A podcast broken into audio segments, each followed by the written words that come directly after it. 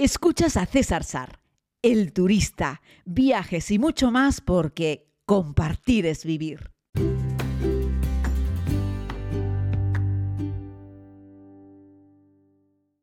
Saludos a todas y a todos, querida comunidad. Bienvenidos a este podcast en el que pretendo hablarles sobre turismo y actividades de riesgo, actividades turísticas de riesgo que muchas veces tienen relación directa con deportes de riesgo que ya existen, aunque no siempre son deportes, a veces son simplemente ocurrencias que el ser humano tuvo en algún momento de, la historia por aburrimiento o por ganas de tener experiencias que le suban los niveles de adrenalina hasta el infinito y eh, hoy en día pues se practican y se vende un ticket y hay una empresa que te organiza para que tú hagas algo relacionado con una actividad de riesgo. He tenido, creo, que la, fortuna de disfrutar de todo tipo de actividades mm, turísticas y todo tipo de actividades turísticas también de riesgo en el mundo. Las he hecho todas, creo. Y miren que yo no me considero un tipo aventurero, no me tiro el rollo de qué tal, pero al final si te pones a repasar, descubro que he hecho todo lo que se considera actividad eh, de riesgo desde el punto de vista turístico. Vamos a ir narrando algunas porque me he puesto a buscar un poco de info para preparar el podcast y me he dado cuenta que aquí ya casi cualquier cosa es una actividad de riesgo. Lo digo porque se considera el senderismo guion montañismo una actividad de riesgo, claro.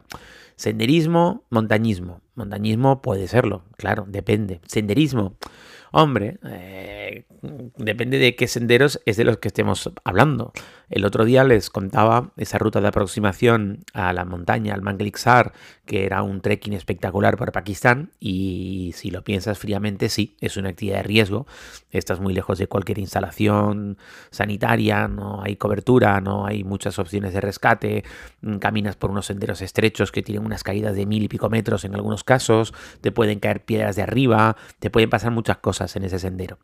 Aunque lo que es el sendero en sí no tenía una gran dificultad técnica, aunque hay senderos que tienen grandes dificultades técnicas. El montañismo, claro, pues depende. Eh, si es caminar por un prado entre montañas en Suiza, sin nieve, sin riesgo de avalancha en verano, en, plan Heidi, eh, pues es un senderismo de montaña y aunque subas una montaña, pues no tiene mucha dificultad. O sea, no tiene... Mm, cuando subes caminando al Teide, no tiene una dificultad técnica, lo único es que está caminando en altura, mientras tus pulmones y, tu riego de oxígeno te lo permita, pues puedes subir, igual que puedes subir a un montón de montañas que no son muy altas y es montañismo. Pero se considera una actividad de riesgo, pues hay que ir bien preparado, por supuesto, tanto para montaña como para senderismo. Yo te diría que ahí estar federado en una federación de montaña te va a permitir que te cubra este tipo de actividades. Las federaciones de montaña te cubren montañismo hasta por topes en altura, 4.000 metros, 6.000 metros y así. Y te cubre, por supuesto, cualquier actividad que sea en un sendero. Ya esté el sendero reglado como tal o no, siempre que sea en la naturaleza. Lo que no te, lo que no te cubren estos seguros es que te atropelle un taxi en la Quinta Avenida de Nueva York, ¿vale? Pero los seguros de montaña te cubren, pues eso, en actividades en la naturaleza que sean de caminar o de escalar. Este tipo de actividades son las que te lo, te lo te lo cubren. Me ha parecido curioso porque entre las listas de actividades de riesgo se considera también una actividad de riesgo al hacer un safari, por ejemplo, la observación de la vida salvaje. En África y en otros lugares. He estado ahora en la selva de Borneo, he estado, ya sabéis, muchas veces en Serengeti. Por cierto, por cierto, estos días voy a lanzar una propuesta. Quien quiera que hagamos un viaje a Tanzania a principios de julio, que lo diga, que lo diga ya. Que lo diga ahora, que me escriba por Instagram, por Facebook, por donde sea. Viajes que ayer hablé con Tina de Tavia Safaris voy a hablar con ella estos días también. Y vamos a hacer, a organizar un viaje exclusivo pequeñito a Tanzania para principios de julio con L. Queda un mes y poco, así es que vamos a ver si lo montamos y nos vamos para allá que tengo un mono loco, muchísimas ganas de disfrutar de un safari. Como os cuento en otros podcasts en los que has hablado de Tanzania y de la vida salvaje, deciros que los animales no son un peligro para el hombre, siempre que el hombre antes no haya sido un peligro para el animal y tomando las precauciones adecuadas. Animales en libertad, animales salvajes, no es un término despectivo, por lo tanto son animales menos racionales que nosotros, o no son racionales, perdón, y tienen eh, miedo y se mueven por instinto. Y ahí un animal podría atacarte en función de qué circunstancias. Pero creo que de esto me habéis escuchado hablar muchísimo. Así es que para este tipo de actividades de riesgo, sentido común, escuchar bien las instrucciones, informarse un poco antes sobre qué animales vas a ver y cuál es su comportamiento y cómo poder estar cerca de ellos. Sobre todo esto hay información en función del tipo de animal que vas a ver y por supuesto, siempre que vas, hazlo acompañado por alguien que sepa. Vale. Y respeto absoluto por el animal. Deportes acuáticos extremos. Pues fijaos, se considera también extremo el surf, pero el windsurf, el kitesurf, el rafting, el kayak en aguas bravas, el buceo en aguas profundas, pero también incluso el snorkel y todo tipo de desafíos en el agua. Estas son, para mí, junto con las de aire, que hablaremos más tarde, de las actividades más peligrosas. Todo lo que tiene que ver con la posibilidad de quedarte sin oxígeno porque te has sumergido. Todo lo que supone poder quedarte a la deriva en medio de las olas, en medio del mar, que te lleve una corriente, es muy arriesgado, evidentemente. El surf podría parecer de entrada que no, pero si lo practicas con otras personas o incluso solo tú y eres una persona novata, podría la tabla de surf salir despedida, darte un golpe en la cabeza, quedarte inconsciente. El windsurf parecido, solo que eso súmale una vela y eso puede hacer que te des un golpe, por supuesto el kitesurf. Estas actividades acuáticas son peligrosas si no las has hecho nunca y quieres animarte turísticamente hablando, pues no sé, puedo recomendarte muchas.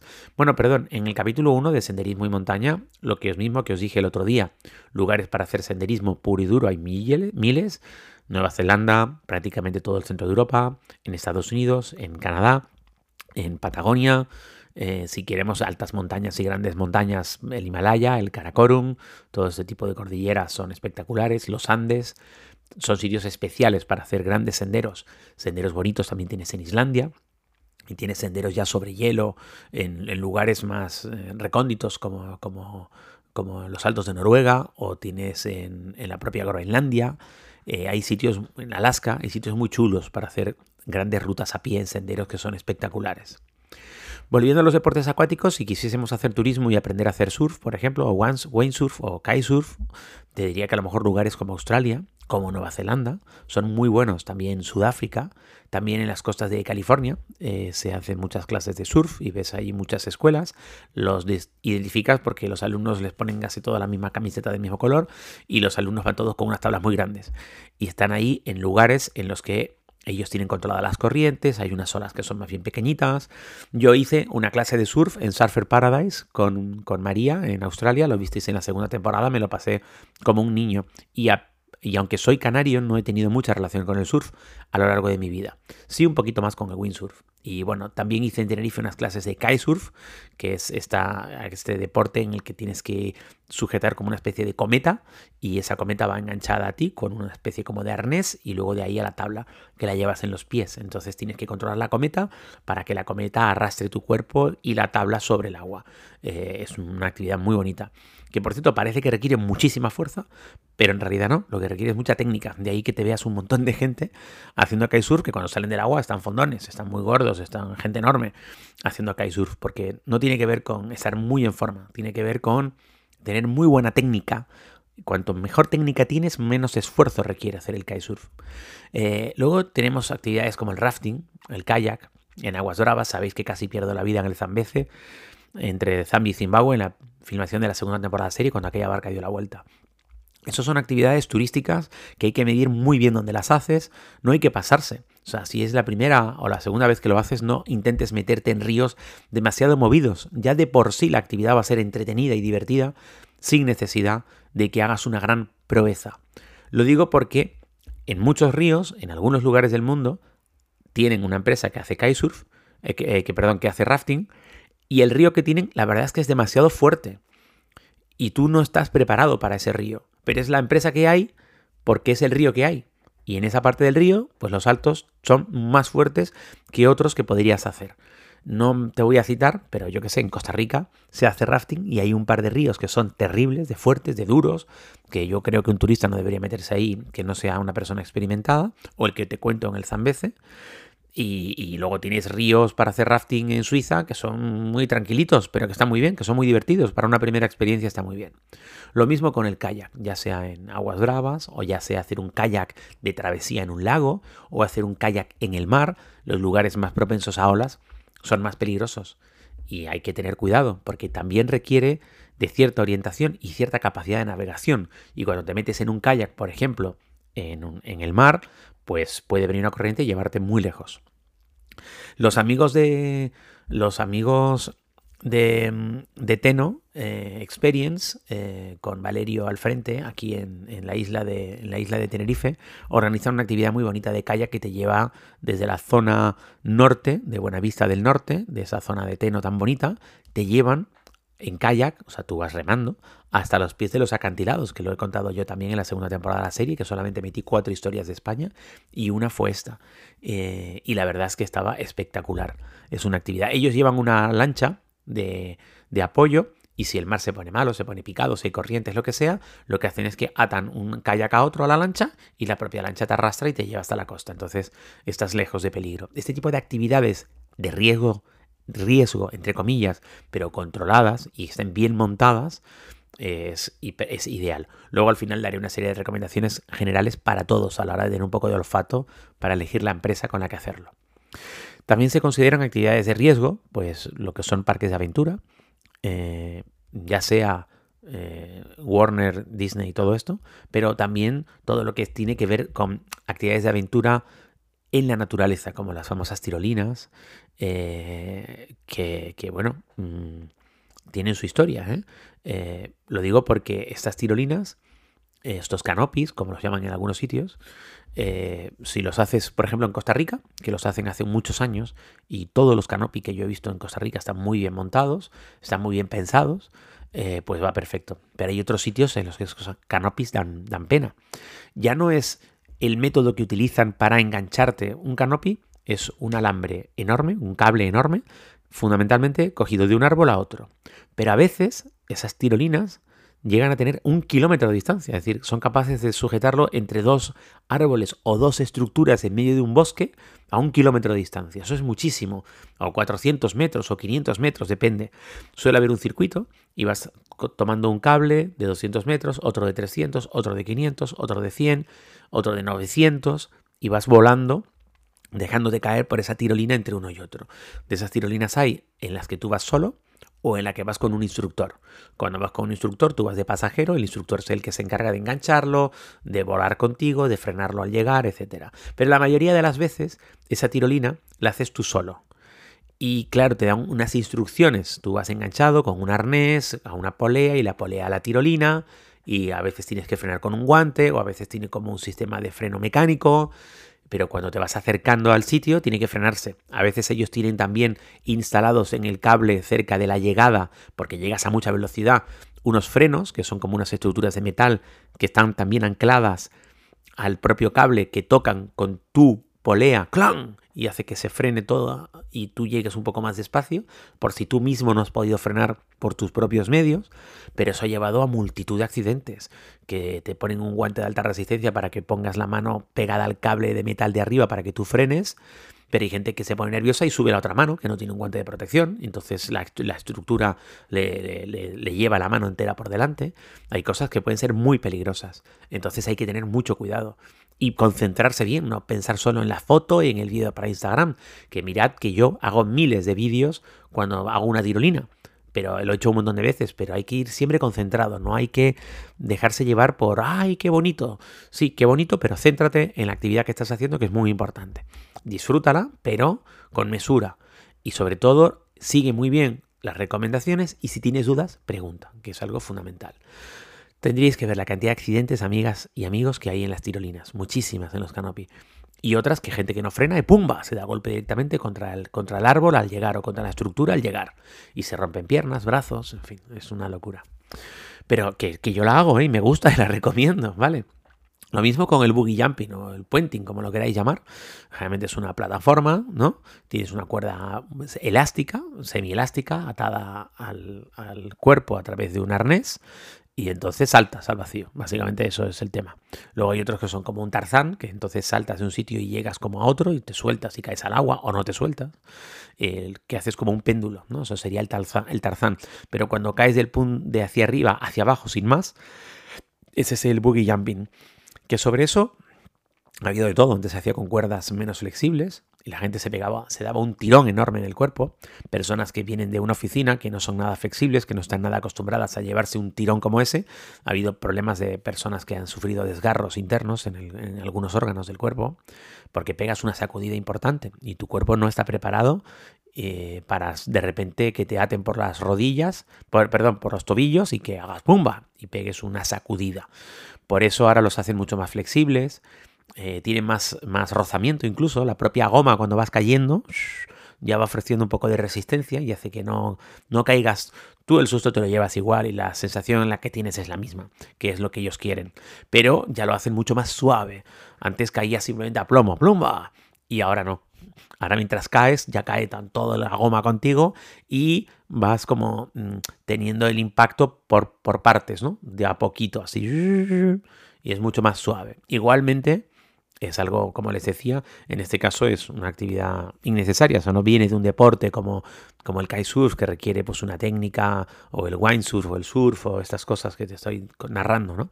Pero hay un montón de gente que les encanta esto y lanzarse de un puente. Yo lo he hecho un par de veces, pero no es algo que cada vez que me lo propongan diga, ay, sí, sí, sí, yo también quiero. No, no es algo que me motive mucho, ¿no? Me motiva más saltar de un puente a un río, por ejemplo, eso sí, me gusta mucho pero hay que tener un cuidado espectacular, la profundidad que tiene, la corriente, tal, en fin, saber caer no es fácil. Yo de niño hacía un poco de gimnasia deportiva en invierno y en verano hacía eh, salto de plataforma y de trampolín, así es que yo sé lo que es saltar desde 5 o 10 metros de cabeza al agua y entrar correctamente, pero eso requiere una técnica. Si no hazlo de pie, pero ojo, de pie también pues tiene un montón de problemas si es desde mucha altura. Se considera, por supuesto, también deportes de riesgo, de aventura, eh, turísticamente hablando, el esquí y el snowboard. Sobre eso yo creo que no hace falta que os cuente mucho. Pues las pistas las suelen dividir por colores. Y hoy en día, si no eres experto en nada de esto, pero quieres comenzar, en todas las estaciones de esquí mm, del mundo habrá instructores para enseñarte. Y lo bueno es que da igual donde lo hagas, porque mm, ningún instructor te va a meter con una pendiente importante para que empieces a hacerte con unos esquís o con una tabla de snow. Así es que es divertido aprender. De hecho, te diría que en muchas ocasiones eh, es casi más divertido aprender que luego tus primeros pinitos, ¿no? Eh, es muy divertido. Además hay instructores de esquí que son majísimos y tienen mil formas de enseñarte por muy torpe que tú crea que, creas que eres. ¿no?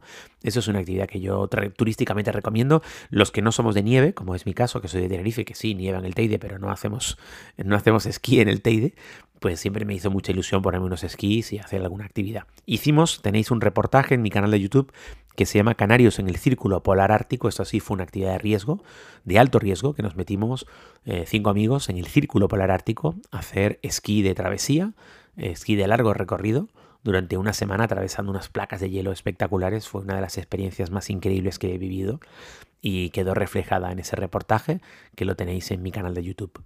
Canarios en el Círculo Polar. Y vamos a terminar con mi favorita, que son las de aire, parapente, paracaidismo, Saltar desde un paracaídas es algo increíble. Lo he contado creo que en un podcast monográficamente. Volar en parapente también es una maravilla. No es lo mismo. En paracaidismo saltas, en parapente despegas. En el parapente tú ya tienes la vela, el parapente armado. Le dan un poco de fuerza con la brisa que tiene que soplar, si no, no hay quien haga parapente. Arman el parapente y corres hacia adelante. Mientras el parapente lo tienes detrás y el parapente se empieza a colocar más verticalmente hasta que hay un punto en el que tus pies se separan del suelo. Literalmente lo que haces es despegar. Es una actividad preciosa. Tiene cierto riesgo, por supuesto. El paracaidismo lo tiene más, porque en el parapente sales desde el suelo y tienes el parapente armado, abierto. En el paracaidismo tienes un paracaídas en una especie de mochila en la espalda. Ojo, las primeras veces que haces paracaidismo no lo haces solo, por supuesto, siempre lo haces con un instructor. El paracaídas va en la espalda del instructor y tú vas en el pecho del instructor. Y saltáis los dos juntos desde un avión, vais unidos, arnés con arnés, eso se revisa todo, y se abre la puerta del avión y saltas al exterior. Y depende de la altura a la que estés, vuelas unos segundos o incluso un minuto, un poco más, eh, hasta que se abre el paracaídas. Ahí sí pega un tirón y luego el paracaídas hoy en día es muy parecido a un parapente, planea bastante bien y llegas al suelo con bastante delicadeza. También va a depender de la pericia del piloto, del paracaidista en este caso, a la hora de tomar tierra. Se suelen buscar extensiones verdes comprado para que la caída, la entrada en un paracaídas es rápida, pero sea suave. El parapente es mucho más preciso y, y tomas tierra a bastante menos velocidad que un paracaídas. Y bueno, en ambos casos los momentos claves son tanto en el paracaídas como en el parapente, en el momento del despegue y del salto. En el paracaídas, el momento en el que se abre el paracaídas o no. y en ambos casos, el momento en el que tomas tierra, que es un momento muy delicado porque los humanos somos muy frágiles y en cuanto nos golpeamos un poco contra el suelo, nos hacemos daño o perdemos la vida. Recomendaciones generales, bueno, el parapente, el paracaidismo, ya sabéis, para parapente podéis hacer en cualquier sitio de Europa sin problema, en Estados Unidos, en Canadá, en todos los países desarrollados, igual que el paracaidismo yo no haría parapente en lugares en los que cambiar una vela de un, parapente o de un paracaídas entienden que es demasiado caro y no tienen mucho dinero y están haciendo vuelos en parapente pues muy de subsistencia pues para sobrevivir pero es una gente que, que a poco que el material no esté muy bien eh, lo apuran no tienen mucho dinero para estar cambiando el material y por lo tanto apuran mucho el material. Y eso no es bueno. Sin embargo yo que sé tú vas aquí a Tenerife con los amigos de parapente Canarias con Román y coño, el material lo tienen impecable, ¿sabes? Lo tienen nuevo. A de que ellos vuelan todos los días y, es primer mundo y, lo tienen todo muy bien preparado, ¿no? Igual que cuando he hecho paracaidismo en Nueva Zelanda, pero también lo he hecho en Chile, o lo haces en España, que también tienes en Cataluña y en, en el Gran Canaria también tienes alguna opción de hacer paracaidismo. Yo te recomendaría que buscases sitios bonitos desde los que saltar. En todos los casos, un poco lo que os estoy diciendo, buscaos empresas eh, solventes eh, cuando haces una actividad de riesgo, buscar la empresa más barata no suele ser la mejor idea. en algunos países te das cuenta que muchas de estas actividades de riesgo las tienen montadas extranjeros. Pues en este caso yo me fiaría bastante de los extranjeros que montan este tipo de actividades, porque suele ser gente que ya es amante de ese deporte y que ha decidido hacer dinero en otro país que no es el suyo, o porque le gusta la calidad de vida de ese país, eh, o porque entiende que es un buen negocio, pero lo tienen muy bien montado. Eh, y la verdad es que se nota. Eh, y se nota mucho en la diferencia. Yo hice el Urban Rush en Bolivia, en La Paz, que es otra actividad diferente, que te pones un arnés, te subes a la planta 50 y pico de un edificio, eh, me disfracé de Spiderman, tienen como, han abierto como un boquete, una ventana en la planta 50 y pico, y tú vas haciendo rappel, pero al revés. El rappel sabéis que se hace mirando a la pared y dejándote caer. En este caso haces un rappel en el que tú vas con los pies en la pared, caminando por la pared mirando hacia el suelo. Es cierto que ellos te están sujetando desde arriba. Y vas bajando y hay un punto en el que ya te sueltan y caes. Y justo antes de tocar el suelo, ellos frenan. Claro, esta actividad yo me la ofrecieron, la estuve mirando, estuve mirando la info, estuve mirando la empresa, vi que era una empresa de fuera, no me acuerdo si era canadiense, pero que tenían esta haciendo esa actividad en Bolivia y dije, hombre, pues me parece que sí, que son serios, fui, vi el material, de hecho antes que decir que sí vi el material, vi las cuerdas, vi los arneses, eh, vi todo, los sistemas de protección que tenían, tal, y esto lo tienen muy bien montado, muy bien pensado, tiene unos estándares occidentales, unos estándares más europeos o americanos. Lo digo con todo mi cariño, no por otras cosas. En Bolivia hay mil cosas que puedes hacer, pero una actividad de estas características en la que dependes única y absolutamente del material, es bueno que el material esté en perfecto estado. Mi consejo, haced actividades de riesgo, pero no un riesgo loco. Medidlo un poco, echadle un ojo y animaros. ¿Qué, sería de la vida sin un poco de adrenalina? ¿No les parece? Ay, qué ganas tengo. No sé si llamar a Román para hacer un vuelo en parapente. No sé si subirme un avión y saltar desde 12.000 pies de altura, no sé. Pero me apetece hacer algo de esto después de poder narrarles este podcast. Muchas gracias, querida comunidad. Regresamos mañana. Y recuerda, recuerda, si te quieres ir a Tanzania, escríbeme a principios de julio. Lo estoy contando en este podcast por primera vez. Muchos de los que me escucháis ya habéis estado conmigo en Tanzania. Y seguro que estáis teniendo una sonrisita, recordando momentos increíbles que pasamos. Los viajes de Tanzania siempre, siempre, siempre son un éxito. Siempre lo pasamos bien. Esos nunca fallan. Un abrazo. Gracias por escuchar este podcast. Puedes suscribirte si aún no lo has hecho. aquí mismo donde estás escuchando. Además puedes ver más contenidos en YouTube, Instagram y Facebook. Búscalo como César Sar. Es todo gratis porque compartir es vivir.